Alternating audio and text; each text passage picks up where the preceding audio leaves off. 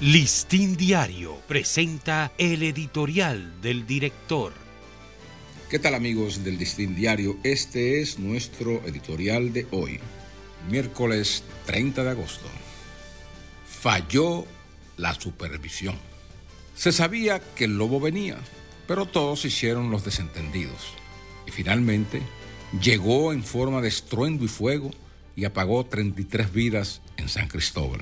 Era Vox Populi que, a raíz de un incendio que no tuvo mayores repercusiones en el mismo lugar de la fatídica explosión del día 14, los riesgos de un accidente seguían latentes.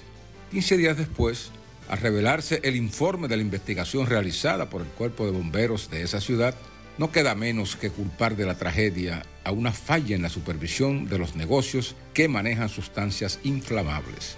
Y en adición a este descuido elemental, a otra todavía más grave, a la falta de consecuencias legales que procedían luego de que la fábrica en la cual se originó la explosión no tomara medidas correctivas para evitar el trágico imponderable. Por ejemplo, las autoridades no hicieron cumplir a la empresa el retiro de un producto llamado peróxido orgánico, altamente inflamable y explosivo, que había sido detectado en el incendio de marzo. Lo de San Cristóbal, en mayor o en menor escala ha ocurrido en otras partes del país.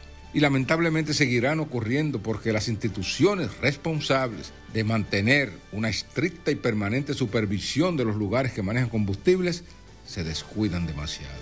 Este es uno de los ejemplos palpables e indiscutibles.